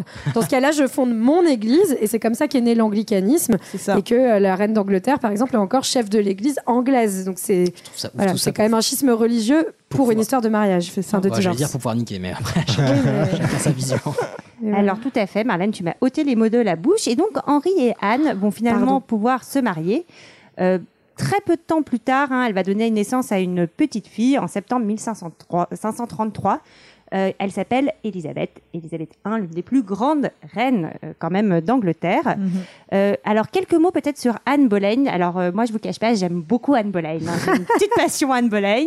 Euh, dans The Tudors, elle est jouée par euh, Nathalie Dormer, qui peut-être que vous la connaissez, c'est Marjorie dans Game of Thrones. Ah, ah ouais. Euh, voilà. Et Oui. Dans euh, un autre film, elle est jouée par Nathalie Portman. Donc voilà, Ouais. elle est jouée par des actrices en plus que j'aime bien. Euh, elle est très cultivée. Elle est catholique, mais elle s'intéresse quand même aux idées des réformateurs protestants. Elle est assez ouverte. Elle a une beauté peu traditionnelle puisqu'elle a une peau foncée, alors qu'on est plutôt à la mode euh, des beautés pâles. Ouais, surtout en Angleterre, ouais. Et oui, elle, elle- elle a des cheveux noirs, ça lui donne une petite aura exotique. On la décrit pas comme magnifiquement belle, mais elle a quelque chose, elle attire le regard. Et elle aime aussi la fête, le faste, la mode. Elle lance la mode française euh, en Angleterre parce qu'elle a grandi en France. Et, euh, et en fait, ben, très vite après la passion, c'est la désillusion. Et oui, faites attention à la passion. Anne est très indépendante, elle est très vive d'esprit, et ça, c'est toujours euh, un peu chiant hein, pour, pour un homme. hein. Je ne cautionne pas ce que tu dis, ça. Je ne suis pas d'accord. Je sens que ça va mal finir pour Anne. Et surtout, elle n'est pas capable de lui donner un fils. Et ça, c'est bien. Oh là là, mais elle manquait tous ses devoirs. euh, Elle fait Elle aucun avait effort un seul aussi. hein. Ouais, un c'est clair. seul putain de boulot. C'était pas Elle se fait pas mal d'ennemis aussi à la cour, hein, c'est toujours euh, un problème. Et en janvier 1536, Catherine d'Aragon, donc la première femme, Hmm. euh, va mourir. Et Anne fait une petite fête pour l'occasion parce que quand même, euh, faut pas déconner. et en plus de ça, elle euh, touche bien son ventre pour signifier à tout le monde je suis enceinte. Si elle a un fils, elle sauve sa peau. Malheureusement, elle fait une fausse couche. Et à ce moment-là, le roi a déjà jeté son dévolu sur une dame de compagnie euh, d'Anne Boleyn qui s'appelle Jeanne Seymour. Pas Jeanne Seymour, hein, euh, docteur qu'une femme médecin, ce n'est pas la même. et, euh, et donc, euh, en gros, il va vouloir se débarrasser d'elle. Il a un certain nombre de, personnes à la cour qui veulent aussi se débarrasser d'elle. Et donc, entre le 30 avril et le 2 mai, cinq- euh, 1536, excusez-moi, cinq hommes dont le propre frère d'Anne Boleyn, vont être arrêtés pour adultère et inceste. Euh, Hmm. Ouais, ouais, ouais. Voilà. Ah, c'est bien sale. Ils vont être condamnés malgré la faiblesse des preuves. On va aussi accuser Anne, en plus de cet adultère et de cet inceste, d'avoir empoisonné Catherine d'Aragon. Mais non. Et oui. Et elle va être décapitée le 17 mai 1536. Elle a alors 36 ans. Et nous allons donc pouvoir, après trois ans de mariage, passer à la femme numéro 3. J'ai vraiment l'impression qu'on joue à Mario Party. Finalement, Catherine d'Aragon, elle s'en est bien tirée. Hein. Catherine d'Aragon s'en est très bien Ouais. tirée. T'es dans cette petite maison de retraite de Rennes. Alors, euh, Henri VIII, bien sûr, est très triste hein, de cette mort, puisqu'il va se fiancer avec Jeanne Seymour le lendemain de la mort d'Anne, Ah ouais. en, en toute classe. Et elle, il va l'épouser dix jours plus tard. Alors, euh, Jeanne Seymour, elle a eu une moins bonne éducation euh, que les deux premières femmes. Elle est moins cultivée.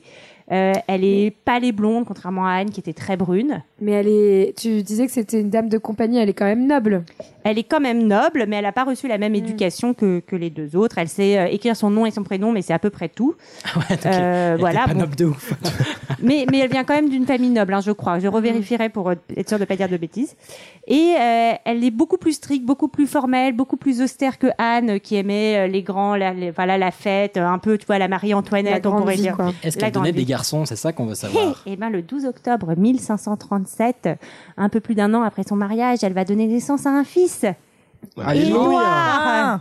Édouard. Mais l'accouchement est très difficile et elle va mourir des Oh suites de l'accouchement. C'est quand même très triste. Le roi est très affecté. Il va porter le deuil pendant trois mois. Alors Oh. que, quand même pas mal. Attends. Et à la fin de sa vie, il va demander à être inhumé avec elle. Quand tu dis euh, il est en deuil pendant trois mois, ça veut dire qu'il a trouvé quelqu'un au bout de trois mois ou il était juste en tr- Non. dépression pendant trois mois? C'était juste la dépression. Ouais, il a Ok, fait une bon. dépression trop Ok. Voilà. Non, là, il va quand même se passer euh, trois ans quasiment euh, de, Ah, bon. de Oh. célibat.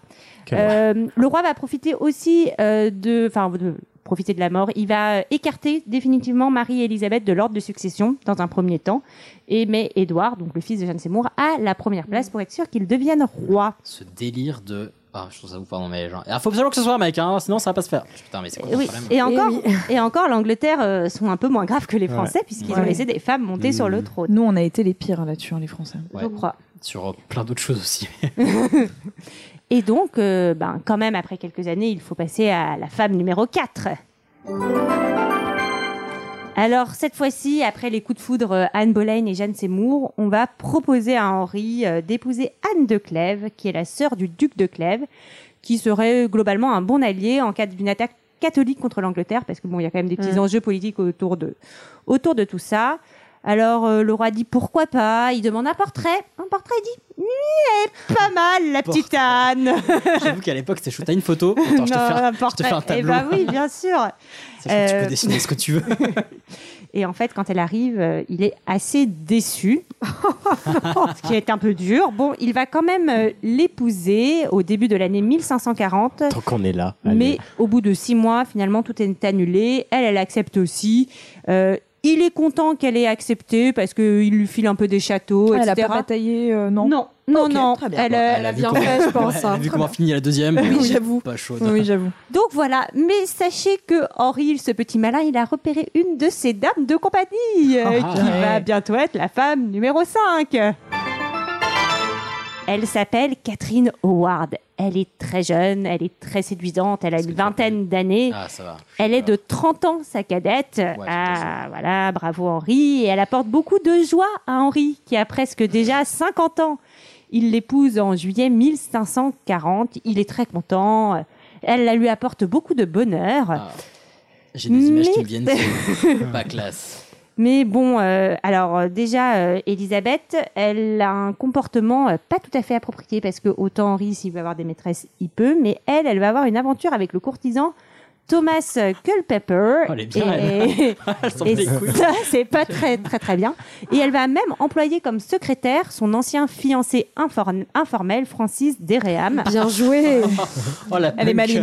Donc, toute de euh, ouais, voilà, globalement, elle a pris un, un peu trop la confiance parce que la rumeur court et le roi demande une enquête. Clairement, s'il y a eu fiançailles avec un autre homme avant euh, et donc euh, rapport, il faut euh, annuler tout simplement le mariage.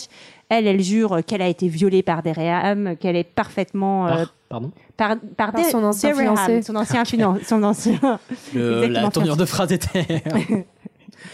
Et, Pardon, euh, et donc finalement, euh, Culpepper et Durham, c'est parce que j'ai pas prononcé avec l'accent, c'est pour ça. Ouais, mais même avec l'accent, je crois que ça m'aurait perturbé, mais pardon, vas-y. Et euh, ils vont tous les deux finir par avouer. Ils vont être euh, globalement. euh, alors Culpepper, je crois qu'il est juste décapité, et Durham, il est euh, pendu, éviscéré, démembré. Ah ouais. Toujours des petits Dans trucs, cet euh, ordre-là Alors je- moi aussi, j'ai trouvé ça bizarre. J'ai trouvé ça assez Ah ouais, nul dans cet ordre. Si tu démembres et que tu pends après, il y a moins de choses qui pendent peut-être. Où il y a plus de Ouais, cordes. ouais. Et Ouais. euh, Non, Ah, mais tu j'aurais éventré avant, enfin. Ah, pour qu'il y ait des. Oh, f- Ouais, je sais pas, je sais pas. faut Bon, qu'on parle. Camille. Hein, faut Et après un an et demi de mariage, Catherine subit le même sort qu'Anne Boleyn. Elle est décapitée Ah oui. le 13 février 1542, environ 22 ans, pour adultère. Hmm. Et enfin, nous allons arriver à l'ultime et dernière, la femme 6. Qui a gagné un niveau apparemment. qui est celle qui va le mieux s'en sortir. Il épouse Catherine Parr en juillet 1543. Il a un goût prononcé pour les Catherine, en tout cas. Tout à fait, c'est tout à fait exact. Il avait Et- la cinquantaine d'années déjà, c'est ça Ah oui, lui, il a- il, a, il a bien la, la cinquantaine. C'est une riche veuve. C'est une réformatrice euh, combattue, com- combattue, convaincue, pardon. Mm. Euh, elle est aussi assez euh, cultivée. Elle va beaucoup débattre avec le roi. Elle va le réconcilier avec ses filles, qui sont donc. Ah, parce qu'il est fâché avec ses filles Alors, il n'est pas fâché, mais je rappelle qu'il les a écartées de Ah l'ordre oui. de succession Ouais. et il va les C'est remettre. peut-être elles qui sont fâchées pour le coup. Oui, je pense que c'est plutôt dans ce sens-là. Il va les remettre dans l'ordre de succession après Édouard, mais elles reviennent donc Marie, la fi- fille de Catherine d'Aragon, et Élisabeth, la fille d'Anne Boleyn. Henri, lui, est devenu euh, obèse. Il souffre sans doute de la goutte et présente de nombreux furoncles très douloureux. Ah. Mon dieu. C'est-à-dire qu'encore une fois, je vous invite à regarder Jonathan Rhys-Meyer dans les Tudors et à baver devant sa sexiness. Et je pense que ce n'était pas comme ça. Et il va mourir le 28 janvier 1547 à l'âge de 55 ans. Et Catherine Parr va lui survivre. Bravo. Bien joué, Catherine meilleure. Bravo, Katoche. ouais. Alors, en quelques mots quand même, parce que vous allez me dire, je le sais, vous voulez tout savoir. Et après Bah oui. bah, Et après, Édouard, Édouard va devenir Édouard VI. C'est lui qui monte sur le trône à la mort, euh, à la mort de Henry, mais il meurt à 15 ans. Et oui. Euh, Mary, Ma- Bloody Mary, va devenir reine. Il meurt de quoi, excuse-moi? Alors, euh, je te, je t'invite à aller te renseigner. Parce que je, me, je me dis après. enfin, Il meurt, après- je pense, de maladie. de hein, maladie, je de maladie. J'aurais parce pu que- te dire laquelle, mais parce que- il Ouais. était super chétif. Oui, euh, c'était comme un enfant. ouais. Exactement, c'était un un. super héros plutôt moyen. non, parce que je me dis, à la place des meufs, quand tu t'es fait écarter de la liste de succession et ramener, oh putain, le petit frère, On va se le faire. il va s'en manger une directe. Euh, non, mais il meurt de maladie. Ok. Euh, Bloody Mary va devenir reine. Elle aussi, euh, elle va mourir assez rapidement sans enfant. Et c'est Élisabeth I qui va monter sur le trône en 1558. Elle va régner jusqu'à 1603, donc la fille de Anne Boleyn. À sa mort, ça va être la fin de la dynastie Tudor, qui va être remplacée par la dynastie Stuart. Mais si vous, voulez en savoir un peu plus euh, là-dessus, je vous invite à écouter, c'est un hasard total, mais le dernier épisode de Culture 2000 qui parle de Bien Mary. Stuart. Mary. Stuart, euh, qui était, euh, on va dire, la cousine d'Élisabeth I. Euh, un peu, voilà, c'était la, la petite fille, euh, c'était la, la- Alors attendez, je, je l'ai plus, Marlène, toi En voilà. gros, c'est la, son, enfin, Henri Lui, t'avais Henri une VIII, sœur. c'est son grand-oncle. Ouais, c'est ça. C'est C'est la le, petite le fille de la frère de, son grand-père, voilà. Et donc, c'était la concurrente d'Élisabeth au trône d'Angleterre. Et pour finir quand même sur une petite note ciné pour euh, en honneur de deux heures de perdu, je vous invite à regarder des films ou des séries autour de cette histoire que j'adore. Deux heures pour un roi de Justin Chadwick avec Nathalie Portman et Scarlett Johansson. La série The Tudor sur euh, Elisabeth, euh, Elisabeth et Elisabeth l'âge d'or avec Kate Blanchett qui raconte le règne d'Elisabeth I. Et Mary Stuart, reine d'Écosse, qui est sortie récemment avec Saoirse Ronan et Margot Robbie. Voilà, bon, je vous, je vous assure, euh, ces films ne sont pas parfaitement historiquement exacts, mais, Mais Le dernier, ça le dernier est vraiment excellent. J'ai été surprise en bien mais, mais ça permet d'avoir une petite idée de tout ça. Voilà, ce sera tout. Merci. Merci, trop bien. Cool. Ah, L'histoire est ouf. Mm. Et ça marche bien le côté euh, Jet Set Gala. trouve. mais ouais, comme quoi, c'est la, ah, la deuxième a eu. ah, si, ouais, si je dis pas de bêtises, elle a pas eu beaucoup de chance, mais elle a donné une héritière au trône. À Anne, Anne Boleyn, Boleyn. une des, elle a donné naissance à l'une des plus grandes reines d'Angleterre. Et c'est la plus connue, je pense, des six épouses Oui, euh, dans les huit. hein. C'est c'est vraiment. euh, ouais. Ouais, le nom me disait quelque chose. C'est ma préférée. C'est pas... Non, le nom me disait quelque chose. Après, c'est qui euh, Ma voisine, je sais pas. Mais très très cool en tout cas, merci. Et Ouais. puis ouais, si tu peux nous envoyer les liens des, des films, etc., on les partagera avec grand plaisir. Et l'épisode bien sûr de. Culture 2000, mais que vous avez très certainement déjà écouté, mais bon, on les repartagera quand même. Sur ce, c'est Camille qui va fermer la marche. Absolument. Au fait, je te signale que tu as une tache sur le nez. Tu le savais? C'est un point noir. C'est riche, non? Ah, c'est riche, oui, c'est riche. Non, c'est un signe. Je suis une mouche posée sur sa bouche. Donc en effet, je vais vous parler de la mouche, mais pas la mouche euh, l'animal, la mouche euh, l'accessoire de mode. on s'y attendait pas Oh là là, mais c'est incroyable Voilà, donc euh, cet accessoire euh, de mode, mais euh, qui n'est plus vraiment, en tout cas, plus trop trop d'actualité. J'en j'en croise euh, rarement. Regret. Oui, tout à fait. Tristesse. Donc alors, quand j'ai euh, quand j'ai écrit ce sujet, je me suis dit, ok, on va commencer par les bases, on va se pencher sur la définition du Larousse. Qu'est-ce que la mouche? Donc je suis tombée, bon bah déjà, la première ligne, forcément l'animal. Donc j'ai dit, ça, ça m'intéresse pas. Ensuite, je suis tombée sur petite touffe de poils au-dessous de la lèvre inférieure. Donc là, j'en ai déduit qu'il s'agissait de la description de la microbarbe d'Hicham. Oh.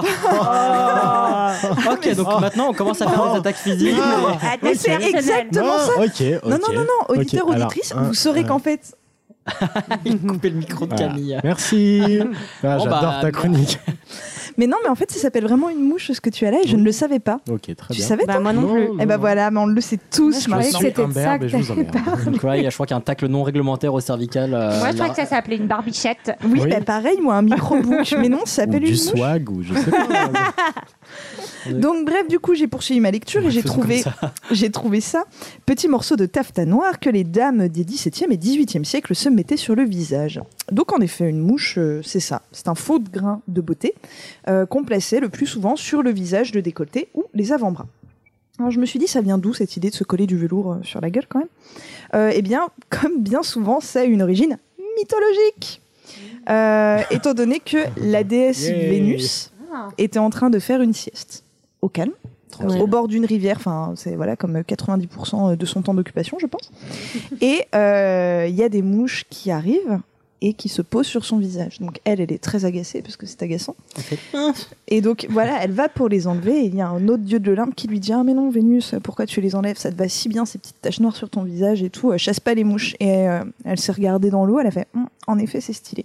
et euh, voilà. C'est un peu bizarre. En gros, Le oui. mec, c'était juste un dragueur trop lourd, genre, mais non, mais ça te va trop bien. Exactement. Et donc, du coup, euh, les dames de la cour de Louis XIV, toujours férues d'anecdotes euh, sur euh, les dieux et déesses grecs, eh bien, ont décidé de copier euh, Vénus et de faire exactement la même chose. J'adore. Donc, au XVIIe et au XVIIIe siècle, toute personne riche se devait d'avoir le teint le plus blanc possible afin de prouver qu'il ne travaillait pas en extérieur. Ah, Voilà. Vraiment, il y a Et- des époques qui me débectent. hein. Et d'avoir par contre euh, les pommettes bien bien rouges, ce qui fait qu'en fait on était un petit peu Bozo le clown quoi, on était super blanc et des, des deux gros cercles rouges sur. Je suis euh, pas bronzé, mais j'ai bon teint. Tu vois, voilà, c'est Exactement, voilà. Donc on se fardait, enfin on se plâtrait, hein, le visage avec du blanc de Cérus, donc ça déjà on est sur un. Enfin c'est du le blanc de Cérus, c'est euh, je sais plus ce que c'est du non c'est pas du plomb. Mais enfin c'est quelque chose comme ça. Ouais, des métaux Ah, c'est bien, c'est pas Oui. toxique. Non, non, ce c'est que quelque chose de vachement sympa. Et, euh, et donc, on déposait, euh, tac, euh, de la joue, euh, enfin, du rouge, pardon, sur, euh, sur les joues. Mais c'est pas encore assez marqué qu'il est bien pâle, le visage. Si je dis pas de bêtises, les hommes comme les femmes pour le teint blanc. alors, pas tous les hommes, mais des hommes très coquets pouvaient être amenés à le faire, euh, oui, oui. Mm. Mais pas tous les hommes. Alors que chez les femmes riches, c'est quasiment la totalité. Chez les hommes, c'est un peu plus rare, mais il y en a. ok, parce que euh, c'est une époque, si je dis pas de bêtises aussi, où ah oui, apparemment, je dis beaucoup si je dis pas de bêtises, mais parce que je ne suis pas toujours sûr de ce que je dis euh, et que je vous invite à me corriger. Euh, oui, il y a beaucoup de, euh, on va dire, d'apparats et de, de, on va dire, de mécanique de la mode féminine qui étaient utilisés par les hommes à cette époque-là, les collants, les talons. les, Absolument. C'est, il y a moins de. Disons que la conception de virilité n'est pas du tout la même qu'aujourd'hui à cette époque-là. Voilà. il y avait au moins quelques trucs qui étaient bien, pas des masses, hein, mais. C'est vrai. Et donc on se dit voilà, se, se plâtrer le visage avec du blanc, c'est on voit pas encore assez que le visage est pâle. Donc ce qu'il faudrait c'est quelque chose de sombre sur le visage pour prouver que le visage il est bien bien blanc. Et donc c'est là qu'on s'est dit ah ouais, c'est vrai que la mouche euh, Vénus a été pas bête quoi. On se met des mouches sur le visage et là c'est carrément stylé. Donc euh, donc c'est voilà, c'est un tout petit bout de tissu. Euh, donc c'est du taffetas, de la soie ou du velours noir euh, qu'on conservait dans des petites boîtes qui étaient conçues à, cette, à cet effet. Donc c'était des boîtes en or, en nacre, etc. qu'on avait toujours avec soi dans son petit sac à main. Comme ça, on avait sa petite boîte à mouche. Voilà. Et, euh, et donc déjà la boîte, elle vous coûtait une sacrée blinde. C'est un accessoire vraiment euh, de riche, hein, la mouche. hein. Donc la boîte, elle vous coûtait déjà une blinde. Et la mouche aussi coûte excessivement cher. Et il y avait des boutiques à Paris qui étaient spécialisées uniquement dans la vente de mouches. Donc on a par exemple une boutique euh, voilà qui s'appelle euh, à la perle des mouches. Et, euh, et donc euh, c'est un objet vraiment précieux qu'on essaie de pas perdre euh, et qui est euh, un indicateur social en fait. Ok, si tu peux te Ouais. permettre d'avoir une mouche, c'est. euh, Voilà, exactement. Mais moi, je me demandais pourquoi est-ce que c'était un bout de tissu et pas euh, juste elle se dessinait un truc sur la tête? Il me semble que ça- ça- Aucune idée. Et surtout, moi, je me demande avec quoi elle le étonnant, quoi. Ouais. Euh, Ah, bah, sur le C'est pas l'histoire justement de, de j'ai une mouche, je suis riche, parce que tout le monde peut faire un alors- point noir euh, sur. Ah, Je pense j'avoue, qu'il y a alors que deux- te mettre du velours. Je pense c'est- qu'il y a deux ouais. trucs. Euh, je crois que ça se faisait euh, pendant un temps de se faire un petit trait noir, etc. Mais euh, quand tu mets un truc de maquillage, bah, souvent ça va être gras parce que tu dois le faire, le mettre par dessus de la de la poudre. Donc il faut que ce soit gras, donc ça va être brillant. Donc du coup, tu vas avoir moins de, ça va être moins sombre. Et donc c'est pas le velours, ça ne reflète pas du tout. Enfin, c'est ça, ne reflète, ça reflète très très mal la lumière. Et c'est aussi pour ça qu'on l'utilise euh, en bijouterie, diamanterie, etc. Pour que les pierres ressortent. C'est censé être un truc ultra euh, mat et sombre et pas refléter la lumière. C'est c'est fort possible. Et c'est un accessoire qui est très à la mode jusqu'à la Révolution française. Enfin, après la Révolution française, il y en aura encore.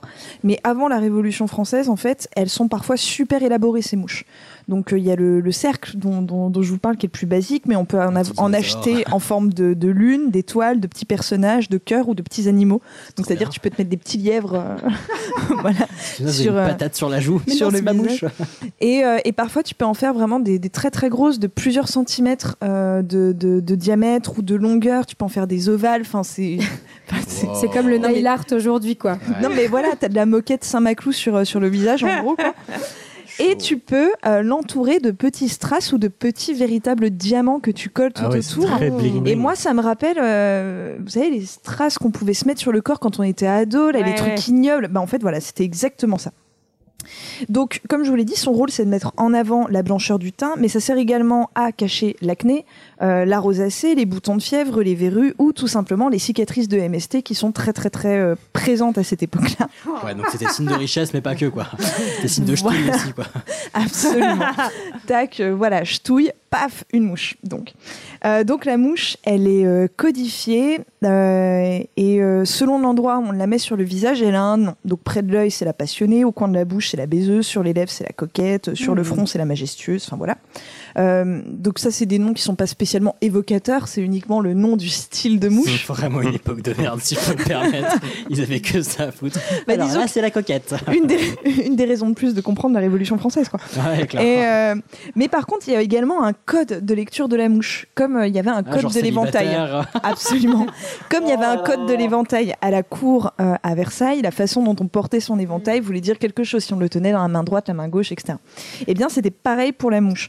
On a, on a par exemple un texte euh, de, de, de bienséance et de coquetterie féminine euh, espagnole qui explique qu'au XVIIIe siècle, sur la tempe gauche, une mouche, ça veut dire je suis en couple. Sur la tempe droite, ça veut dire je vais rompre, donc je cherche potentiellement quelqu'un. Et, Trop con pour et, ça. pas de, et pas de mouche, ça veut dire je suis célibataire. Bah, c'est Et la Tinder, quoi. Ouais. Voilà. J'adore la deuxième, c'est en mode euh, sur Facebook, it's complicated. Mais du coup, c'est con parce que ton mec peut le savoir. Genre, putain, elle va Mais- rompre. Et on parle d'ici euh, d'amant, mais pas de mari. Bah oui. C'est-à-dire que voilà, bah oui, Bah oui, souvent c'est la femme mariée qui porte la mouche, mais là on est en plein dans le siècle du libertinage. Ah.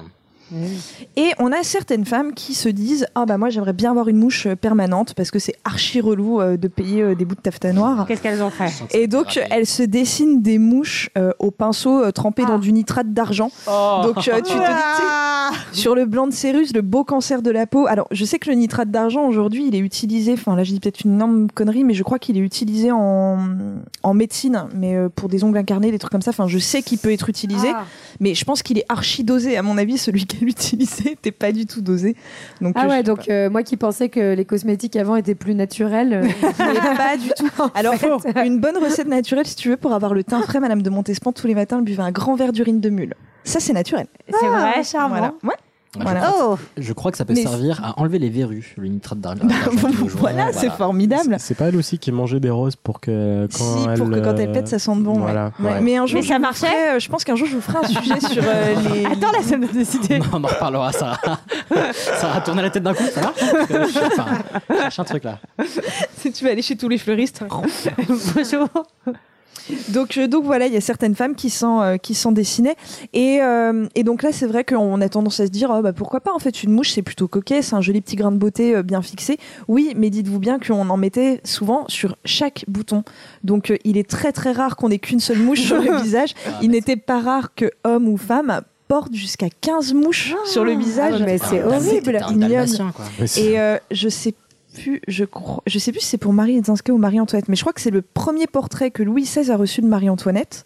Euh, elle, était, euh, elle a été peinte avec euh, cinq ou six mouches euh, sur le visage, enfin en tout cas un grand nombre pour une pour, euh, pour un portrait en général. on- tête, non, mais pour sur les portraits on ne Oui. met pas autant de mouches et, euh, et c'était probablement lié au fait que Marie-Antoinette avait 13 ans et demi et qu'elle était en pleine période d'acné cure de roi cutane. donc, Mais non, mais là encore, les peintres c'était des bâtards Et parce qu'elle qu'il a avait. planqué Bah oui, ses stars avec ses c'est mouches. pas quoi. une photo. Oui, c'est ça, il aurait pu juste dessiner la peau sur les mouches. Ah, j'ai pas assez d'imagination, désolé, j'arrive pas à me projeter. Donc voilà, une petite anecdote parce que c'est gratuit, Madame de Pompadour, dont on ne parle jamais assez. Ah, et je ben, euh, elle, elle se mêlait vachement de pouvoir, la Pompadour. C'est-à-dire que voilà, les, a- les affaires du roi, c'est aussi ses affaires. Et donc, des fois, elle s'incrustait un petit peu au Conseil des ministres et puis elle regardait un petit peu les, les, les- les plans de guerre, etc., d'attaque et tout, parce que Louis XV, c'est un roi, il a fait la guerre euh, comme c'est même pas permis.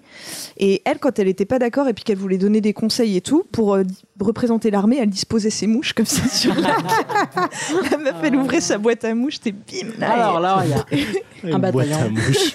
et elle balançait ses mouches, voilà. Donc, euh, après la Révolution française, euh, la mouche reste relativement présente au 19e siècle, mais chez les vieilles, en fait, c'est considéré comme un truc absolument beauf et has-been. Donc, euh, ça devient, euh, ça tombe en désuétude. Jusqu'aux années euh, 40-50, où la mouche est remise à l'ordre du jour, mais euh, cette fois-ci dessinée, notamment Marilyn Monroe, qui Ouais. est probablement euh, la femme la plus célèbre avec une mouche.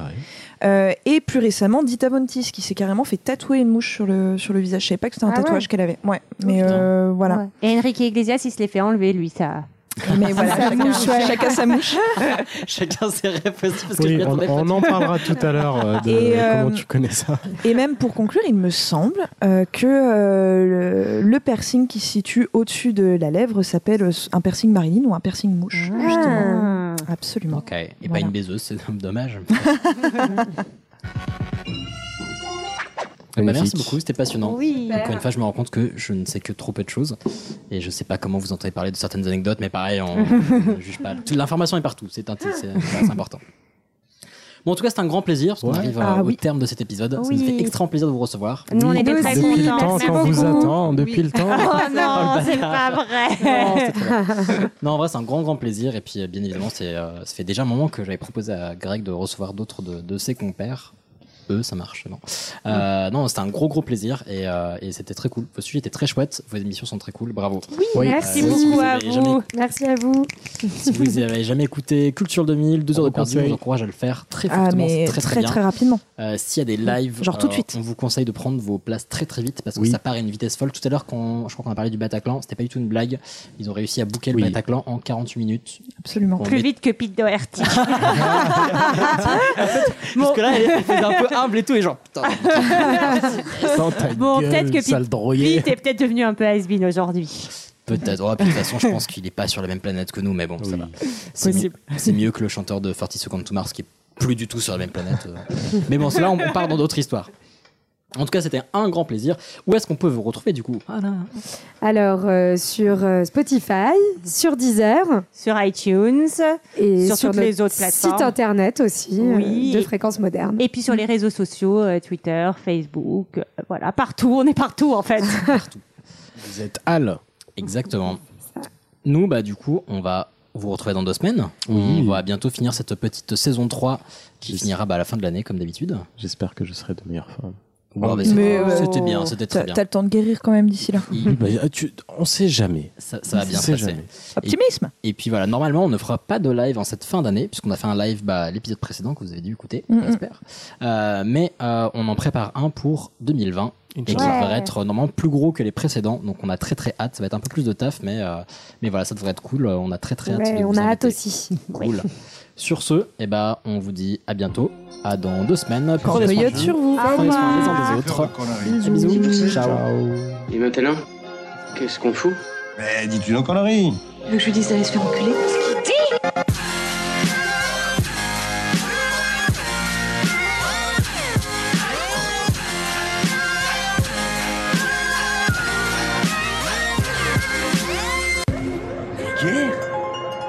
ça vulgaire. Oui, je trouve ça vulgaire.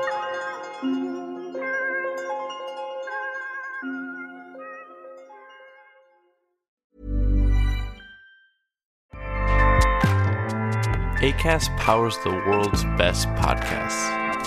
Here's a show that we recommend. This is Roundabout Season 2, and we're back to share more stories from the road and the memories made along the way. We're talking rest stops, if we're stopping to get gas. You will be timed. you will be for sure. Misguided plans. I grew up in the city, so I have like, you know, a healthy fear of real extreme darkness. this was like wilderness. A lot of laughs. Y'all weird, but you, yeah, you, you were different. Like you were real different, bro. I can't really put my finger on it. And so much more. Just goes to show that unexpected things sometimes are the best when it comes to a road trip. Roundabout Season 2, presented by Nissan, is live now with new episodes rolling out every Thursday. Listen and subscribe wherever you get your podcasts.